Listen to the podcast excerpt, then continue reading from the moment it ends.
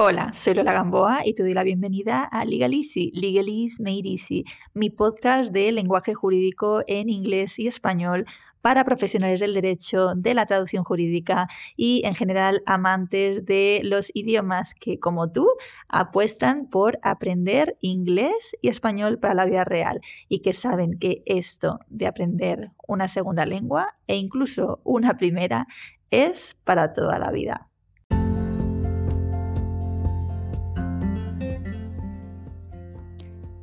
Antes de empezar, quiero avisarte de que este episodio viene de nuevo cargado de práctica. Te he preparado unos ejercicios para que practiques fácilmente lo que hoy te explico y al final tendremos a Mr. Mitchell para hacer juntos un poquito de drilling o entrenamiento de pronunciación.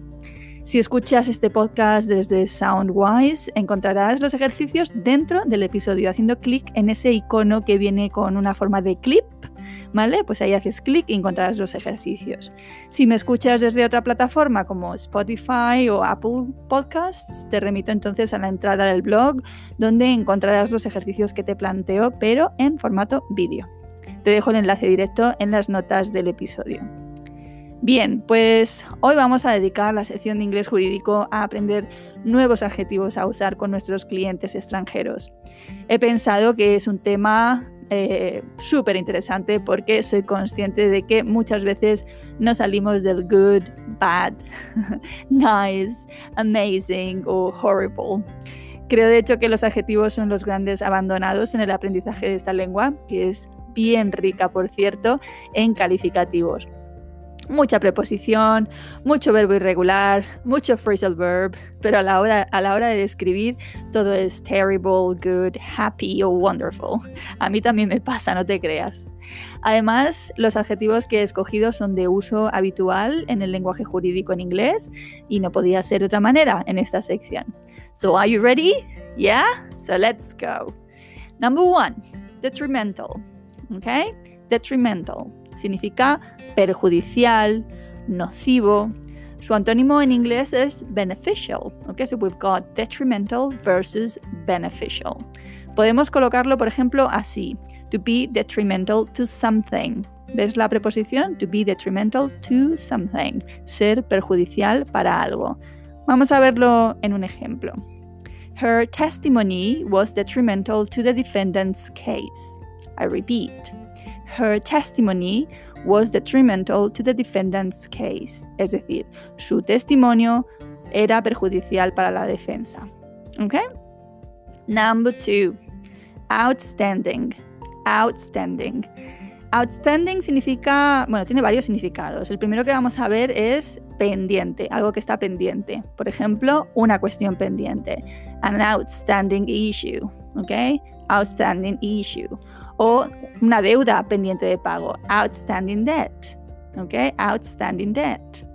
Podemos hablar de saldo pendiente, outstanding balance, ¿ya? Balance, outstanding balance, minuta pendiente, outstanding bill, ¿ok? Bill, aparte de cuenta, es la minuta, ¿ok? O impuestos impagados, outstanding taxes, ¿ok? Por otro lado, outstanding también significa destacado, prominente, algo que sobresale por encima de la media. Míralo en esta frase. The Young Lawyers section is accepting nominations for this year's Outstanding Judge Award. I repeat, the Young Lawyers section is accepting nominations for this year's Outstanding Judge Award. Es decir, el grupo, lo, lo, equivalente al grupo de abogados jóvenes, tiene abiertas ya las nominaciones al premio al juez destacado del año. ¿Ok? Number three, unprecedented. Lo empleamos para hablar de algo que no tiene precedentes. ¿Ok? Unprecedented, algo nunca visto. Es sinónimo, por ejemplo, de unheard of.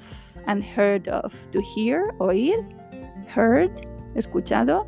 Unheard of que significa lo mismo, inaudito, insólito. Vamos a verlo en contexto. Okay? So, the Court of Appeal issued an unprecedented judgment in England. I repeat, the Court of Appeal issued an unprecedented, sorry, unprecedented judgment in England. Okay? El Tribunal de Apelación de Inglaterra dictó una sentencia sin precedentes, an unprecedented judgment. Okay? All right, number four. Substandard. Substandard. Es un adjetivo que usamos para describir algo que es de inferior calidad, por debajo de la media. Not good enough. Okay? So, for example, substandard housing. Infravivienda, substandard housing. Como ves, en definitiva es antónimo del que hemos visto antes, de outstanding. Podemos hablar, por ejemplo, de substandard work, trabajo de baja calidad, substandard work, o salario por debajo de la media, substandard pay, o condiciones por debajo de lo normal, substandard conditions. Okay?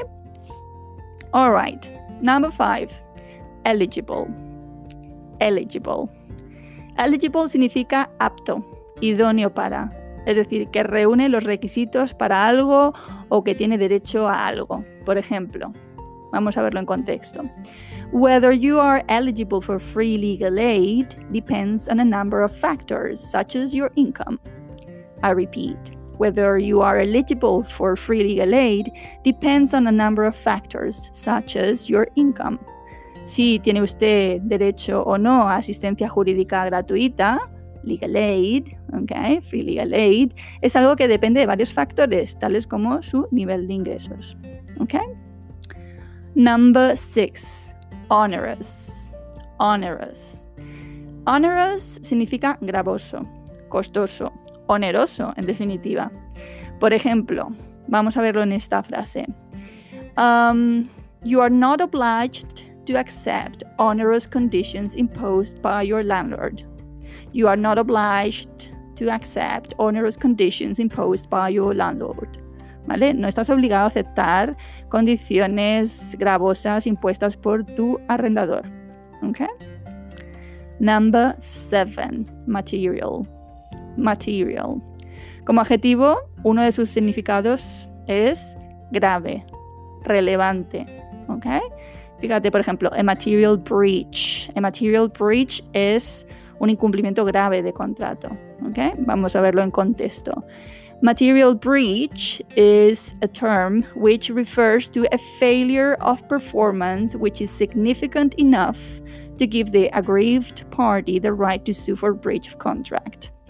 I repeat, material breach is a term which refers to a failure of performance which is significant enough to give the aggrieved party the right to sue for breach of contract.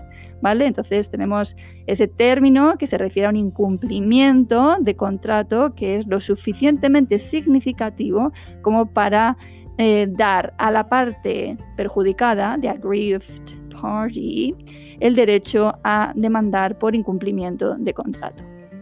Okay, so very interesting. All right, number eight, defective.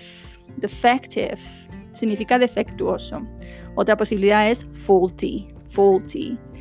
Podemos hablar de defective products, defective contracts, contratos que adolecen de algún defecto o vicio, o defective service. All right, so very, very good. All right, then we have number nine, open ended. Open ended. Open ended significa abierto, sin definición. Nos sirve, por ejemplo, para hablar de contratos de duración indeterminada o indefinidos. Open-ended contracts. ¿Vale? Fíjate que lo contrario sería fixed term contract. A fixed term contract, que es un contrato de duración determinada.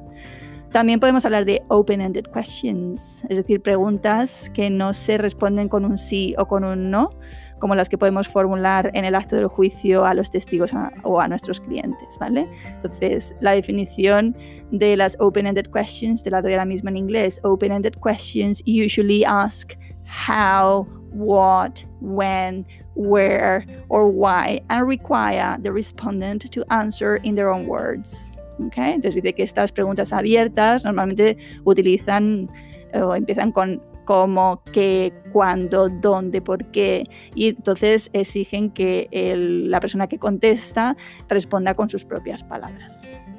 And finally, number 10, brilliant.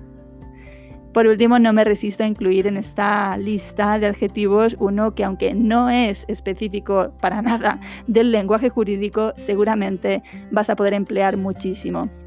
Es, de hecho, una fórmula coloquial, pero más neutra que el informal y más juvenil cool. es pretty cool y es sin duda muy empleada por los nativos para decir que algo es fantástico, fabuloso o genial. Oh, that's brilliant, brilliant, thank you. Bien, pues ¿qué te parece hacer un poquito de práctica? En los ejercicios vas a encontrar nueve preguntas de rellenar huecos. En cada frase falta el adjetivo y debes intentar pensar cuál de los que hemos visto encaja en cada oración. Yo misma te doy las soluciones a continuación. Ok, y ahora es el momento de practicar la pronunciación con Mr. Mitchell. So, are you ready?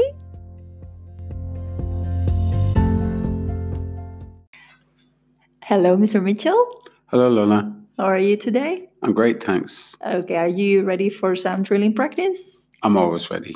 okay, so the first word Detrimental, detrimental, beneficial, beneficial, outstanding, outstanding bark. an outstanding bark, and un- better, unprecedented, not unprecedented bark, Unprecedented, unheard of, unheard of, substandard, substandard, eligible, eligible, onerous, onerous, material, material, defective, defective, faulty, faulty, open ended, open ended, fixed term, fixed term, brilliant. and brilliant. Brilliant podcast as usual, Lola. Oh, thank you very much. You're welcome. Okay.